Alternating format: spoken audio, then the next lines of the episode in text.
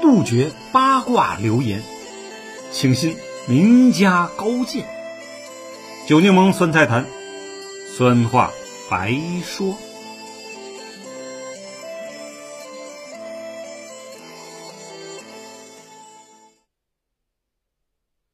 朋友们，大家好，我是酒柠檬。今天呢，我们讲俄乌战争中的车臣扮演什么角色？自从上月俄乌开打以来，过去了相当一段时间了。只要战争不结束，就存在着变数。好的话，算是一场中等规模的局部战争。比如，美国问题专家金灿荣先生啊，判断三月底军事冲突将会结束。另一位呢，前《环球时报》主编胡先生呢，二十三号夜啊发文称啊，这场战争才刚刚拉开序幕。以上两位呢？都算是某一领域的意见领袖了。这次老胡的判断似乎更接近现实，但我的结论是：无论地面战争谁输谁赢啊，本年甚至明后两年啊，都将是围绕着能源货币结算的一场世界经济大战。这不，拜登刚去了欧洲拱火，普京就放出一道杀手锏：所有不友好国家购买俄罗斯石油天然气。都得以卢布计价，我的天哪！欧洲人钱包里能有几块卢布呢？最头疼的一定是德国、法国、意大利呀！就连东欧小国保加利亚总理佩特科夫也说啊，保加利亚支持一切对俄制裁，但油气禁令除外，因为我们别无选择。接下来的几天啊，我会聊聊二战和二战后啊几个主要国家的能源恩怨。第一集呢，纳粹德国的已经讲完了。今天呢，我们讲俄乌冲突中啊参战的第三方力量车臣武装以及高加索车臣格鲁吉亚亚美尼亚的简单历史和石油纠缠，也许呢有助网友朋友啊独立思考。我们首先呢回顾一下上个月的小片段呢，战争爆发才两天，车臣总统小卡德罗夫既宣称啊。我们将派出一点二万人的车臣武装驻俄攻乌，而且呢，还在首都举行了声势浩大的出征仪式，并说愿意为普京而死。我们从视频画面看，这只相当于一个标准陆军师的车臣武装啊，个个呢膀大腰圆，胡子拉碴，雄性荷尔蒙爆棚。队伍的形象代言人小卡德罗夫更是冲上了各大媒体的显要位置。对比之前两次车臣战争中的蛮勇表现啊，大家认为近卫铁血金就在眼前了。九柠檬为何把卡特罗夫总统面前加个定语“小”呢？因为他是继承了父亲老卡特罗夫总统的宝座上台的，推举人呢都是普京。如此说来啊，这位哥们儿是个典型的官二代。官二代啊，通常有什么表现？什么心理路程呢？容我接下来道出。我在上一集啊，二战苏德高加索石油争夺战中说了啊，自上世纪啊石油被大量开采以来啊，高加索地区的巴库、格罗兹尼、麦科普等地的石油产量占到了全球范围的一个大比例数字啊。欧洲人、美国人能看不到吗？而处在头顶的俄罗斯人呢，更是近水楼台，抢先一步。于是，这里成了。继巴尔干半岛之外的又一个火药桶啊，只是起因各有不同。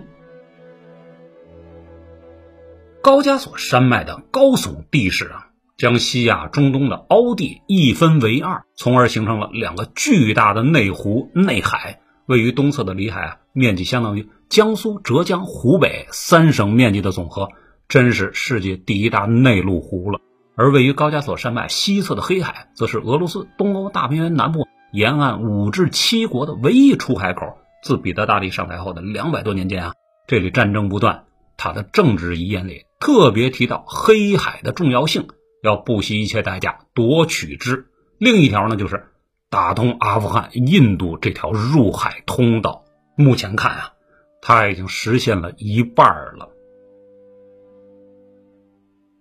在但呀，出海口的经济价值是最主要的。可高加索啊，全是山地，属于穷山恶水的地方，各种不知名的部落族群呢，为躲避战火，逃到此处，形成了大小不等的原住民。又由于呢交通不便，形成了不少的政治团体，最后发展成了小国。而当石油资源被发现后啊，所有人都盯上了战火，从此不可避免。今天的节目主角是车臣，所以呢，我们就从这里展开谈。关于车臣人的来历啊，多种多样啊。因为山区里，哪有什么文明可言啊？没有文明，必然就没有文字，没有历史记载的。据公元七世纪啊，小亚细亚半岛上大国亚美尼亚的史料记载啊，称车臣人为纳赫恰马强。对，亚美尼亚现在啊，只是处于土耳其东部高加索山脉西南部三万平方公里的内陆小国，但在两千多年前。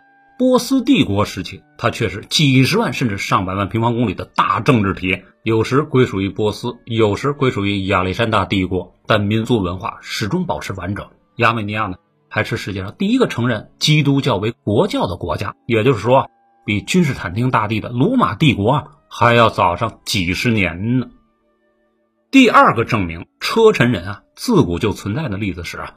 来自伊斯兰教典籍里流传很广的一个传说啊，据说，在很久以前，一个叫阿里的阿拉伯人犯了重罪，逃到了北高加索地区。在这里啊，阿里与当地人结婚生子，繁衍生息了，他的子孙就叫纳赫恰。按照这个传说呀，作为阿拉伯人的阿里是车臣人的祖先。而我的认知是啊，公元七世纪，伊斯兰教刚刚兴起，产生了新的宗教文明。他们把车臣人说成是穆斯林人的后裔啊，有某些宗教政治意义，没有生物科学基据的。查看现在啊，车臣人的历史书籍，他们自称切亲人或纳赫乔人，在车臣语中啊，意思是我们的土地或土地上的人民，主要居住在啊北高加索地区啊中部和东部，属欧罗巴人种高加索类型。如此说来。车臣人不是阿拉伯人的后裔，只不过呢，他们后来信奉了伊斯兰教而已，而且从语言、服饰、风俗习惯上差别很大的。近代考古学家认为，古代车臣人呢是高加索东北部的土著山民与外来的草原游牧民族阿兰人和突厥人长期混居混血后形成的一个新族群。中世纪时，车臣人分布于黑海东北部。十三世纪后啊。蒙古大军西征了，控制了俄罗斯大平原以及高加索地区。车臣人呢，有的在与蒙古人通婚，有的呢被迫迁到了杰列克河以及啊其支流一带。再往后呢，帖木儿帝国、奥斯曼土耳其帝国呢，都对车臣人进行了奴役和招抚。直到18世纪，沙皇完全吞并车臣一词啊，才正式出现。那么问题来了。既然车臣都被纳入了沙俄的版图，为何在俄罗斯一百九十四个民族当中啊，唯有车臣闹得最欢呢？咱接下来啊往下聊。先说啊宗教原因。早期的车臣人以近亲印古什人啊，都是北高加索啊当地的原住民，信奉多神教。七世纪啊，随着阿拉伯帝国的四处扩张，阿拉伯人触角也开始深入到了高加索地区。与此同时呢。中国结束了南北分裂，建立起耀眼的大唐王朝。号称天可汗的一代英主李世民啊，先是灭了东突厥，接着打跑西突厥。这批人呢，逐渐分波次向西迁徙，最后车臣、纳赫恰呀、阿兰、突厥三拨人合到了一块，通婚融合，最后形成了车臣族。同时呢，佛教文化、少量中原文化也西传。但是，公元八世纪中叶。达罗斯之战呢，唐军高仙支部被阿拉伯联军击溃了。远在中亚、咸海、里海的广大地区，全部成了穆斯林人的势力范围。十三世纪啊，蒙古拔都西征，建立了金帐汗国。蒙古帝国历代大汗呢，本着入乡随俗的理念，在俄罗斯允许东正教合法存在，中东伊尔汗国呢，允许伊斯兰教为国教，中亚窝阔台汗国呢。是佛教、萨满教、基督教、伊斯兰教并存呢。可以说，从十三到十六世纪，中亚乃至高加索地区的宗教文化还是相对宽松的。直到蒙古帝国彻底垮台啊，中亚、俄罗斯南部和高加索地区，除亚美尼亚、格鲁吉亚外，基本都皈依了伊斯兰教。俄罗斯目前啊还有两千万左右的穆斯林存在呢。车臣人信仰的伊斯兰教是产生于七世纪末八世纪初的苏菲派。苏菲派信奉神秘主义，主张通过克己守贫、苦行禁欲获得自己心灵上的慰藉和解脱。到十八世纪时，车臣人几乎达到了全民信教的地步。车臣内部呢，也出现了一个新的社会阶层啊——穆斯林僧侣阶层。而且啊，随着伊斯兰教深入车臣社会的方方面面，穆斯林僧侣阶层也逐渐与车臣传统势力相结合，形成了车臣的宗教世家。并把持着社会资源，卡德罗夫家族就是这些人的代表之一。强烈的家族观念和一致对外的仇恨复仇心理啊，在稳固了车臣群体民风彪悍的同时，他们也变得更加极端。大名鼎鼎的车臣黑寡妇人体炸弹，就是车臣人血族复仇的最典型表现。二零二零年，法国地龙地区啊，发生了车臣移民和北非移民之间的团体械斗啊。数量不多的车臣族裔啊，在地荣这个地方将北非移民打得找不着北啊，再度让世人刮目相看。十八世纪初，沙俄军队呢，在与奥斯曼土耳其、伊朗、波斯人长期厮杀中呢，战得头筹，兵锋抵达了高加索地区。他们在一个名字叫车臣的小村庄啊，与当地的土著族群啊首次相遇。由于俄罗斯人从未见过这个民族，因此便用这个村庄的名字命名了这个族群。其实，对于高加索的各个族群，沙俄并不能准确的将他们区分开来。于是，沙俄政府也用“山民”“野民”“野蛮人”来形容这一地区的蛮族部落。世界知识出版社二零零五年出版的《车臣始末》，还有呢。美国学者马克·斯坦伯格《俄罗斯史》两部书中都说呀，彼时的车臣人啊，已经全面皈依了伊斯兰教，这大大促进了车臣内部的联合。传统上，车臣各部分啊分成不同的部族，彼此之间呢，经常因为血仇争夺资源，内耗不已。而当他们面对信奉东正教的俄罗斯人入侵时，车臣各个部落呢，团结一致抗击沙俄军队。这其中最著名的三个领袖就是。加奇、哈姆扎特和沙米尔，一八四二年和一八四五年，第三任领导人沙米尔两次击败俄军，取得了重大胜利。在他的领导下，车臣一度赢得了民族独立。头领沙米尔啊很清楚，车臣四十万人的实力啊，远非强大。为了对抗啊俄国入侵，沙米尔效仿阿拉伯以及土耳其人的做法，建立起一套。军政体系，而俄国沙皇也改变了策略啊，通过商业、经济、文化教育来渗透到不够团结的车臣贵族当中。但战争啊依然难免，加上土耳其、英法三国时不时的过来挑衅呢，战火足足延续了五十年。这也为我们解开了一个疑问啊，那就是自一八四零年英国以大清发动鸦片战争起的几十年间，为何只有法国跟进？而头顶上的北极熊啊，却没过来抢地盘呢。现在明白了吧？俄国人被高加索各民族以及后来的克里米亚出海口争夺战呢，土耳其牵制了，英法两国顺势过去捅了北极熊一刀。直到一九零零年，毛熊才缓过元气来，加入了八国联军侵华战争。想想啊，我们还要多少感谢车臣人的贡献呢？这是种族宗教矛盾。另一方面呢，我们还要谈谈高加索在近现代历史上的地缘政治和石油的要素。车臣人呢，所生活的北高加索地区位于亚洲和欧洲的交界线南端。在古代啊，由于车马的越野能力一般呢，东西贸易基本呢都得绕着高加索山脉和东西两大水域啊，从它的南北两端通过。这就是那里始终落后的原因。一九二二年。列宁同志将沙俄时期抢夺的车臣改为自治州了。一九三六年，斯大林又将其升格为车臣自治共和国。为何这么大方啊？主要原因还是被一直压抑的民族宗教矛盾。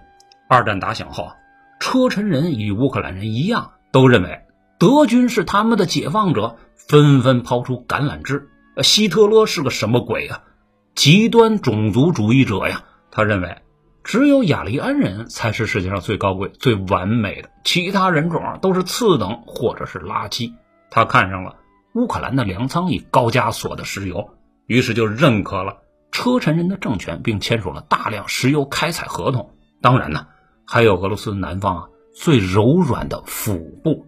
这下可把斯大林气着了。一九四四年三月，苏联领导人斯大林为防止这些啊。所谓半驯化的野蛮人暴动啊，强令将七十万车臣人里的一大半，也就是三十八万人，不分男女老幼，统统塞入火车，运往苦寒的西伯利亚做苦工啊！这次大迁徙几乎把车臣自治共和国掏空了，有十万人死亡在缺衣少粮的迁徙途中。此举啊，大大加深了车俄两族的仇恨。直到一九七五年，继任者赫鲁晓夫啊。为了缓解事端，才同意车臣人回到自己的故乡高加索。在二战前呢，只要世界上有财富、有资源的地方，必然少不了英国人、法国人、荷兰人的身影。可二战结束后啊，格局变了，哪里都少不了老美过来插上一腿。在八十年代后期，苏联内部矛盾重重，无暇自顾之时。美国人来到了高加索，先是同格鲁吉亚谈石油开采、管道铺设问题，接着又找车臣谈同样的事儿。原来啊，高加索东侧不是里海吗？里海旁边是哈萨克斯坦，也是产油大国呀。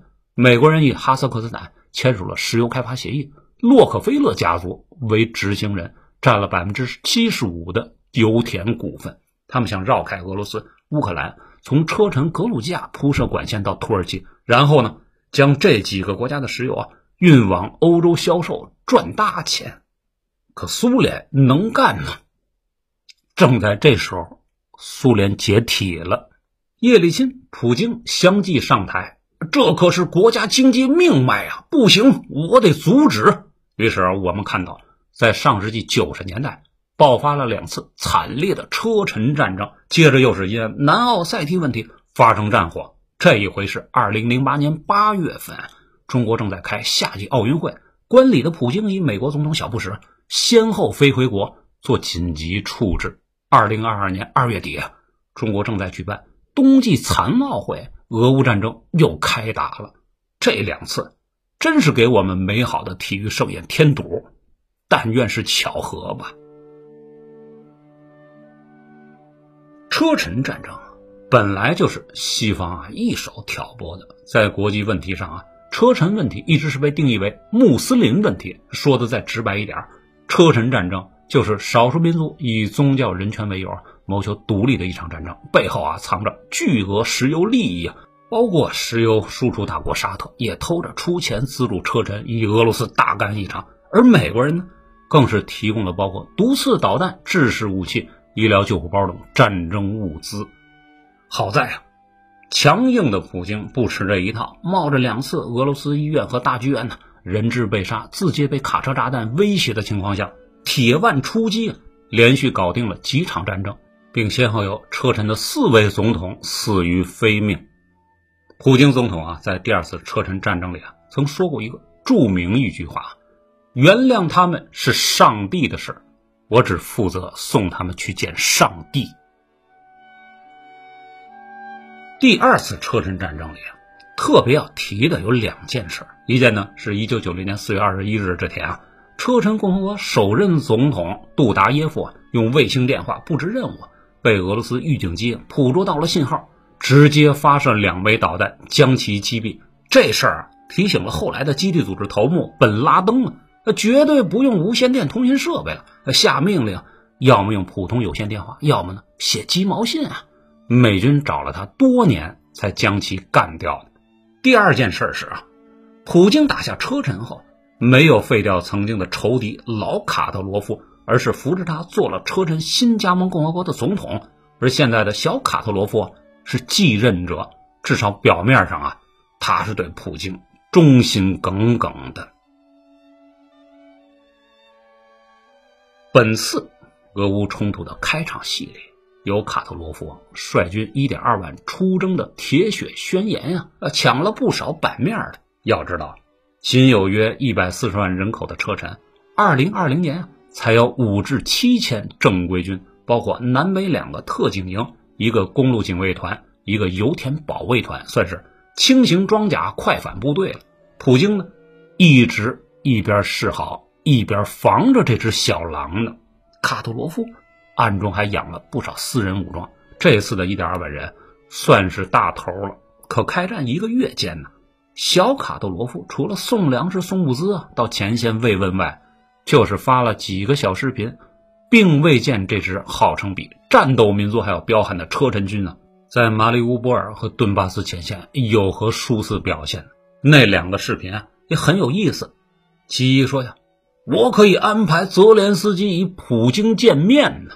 其二是啊，我将在俄车两军夺下基辅后参加阅兵仪式。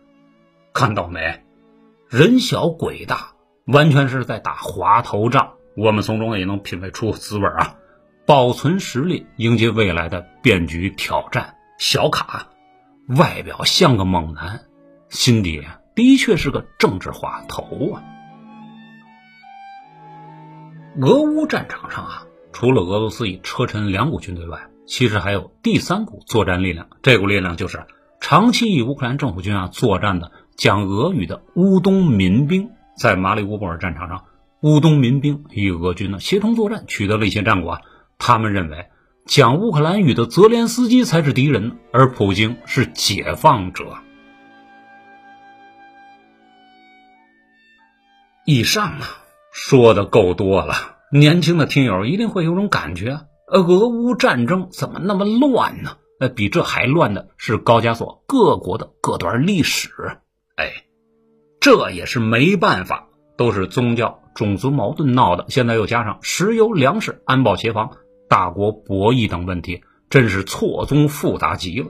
如果我说呀，在泛高加索地区的诸国之间。亚美尼亚以西侧的土耳其、东侧的阿塞拜疆是敌人；俄罗斯呢，与土耳其的历史恩怨纠缠；格鲁吉亚因南奥塞梯俄罗斯不对付；亚美尼亚呢，基督教与格鲁吉亚东正教互有排斥；车臣内部穆斯林大家族之间，车臣与俄罗斯的貌合神离；伊斯兰教与基督教东正教之间，穆斯林不同教派之间。阿拉伯人、伊朗、波斯人教派之间全都有或多或少的矛盾时，再加上美俄两个国家固有的大矛盾啊，沙特阿拉伯啊曾因同时石油输出国而资助车臣对付俄罗斯这些次要矛盾。二零一七年车臣，二零二二年沙特与中国石油啊公司签订的合作协议，引起美国和另一个大国不爽的新矛盾。我想，就算专门研究这一地区这段历史的人啊，也会头大的。所以。我们今天就此打住了，喘口气儿，就当我讲了个一千零一夜的故事吧。好，今天的节目就到这里，我是熊柠檬，谢谢您的关注，拜拜。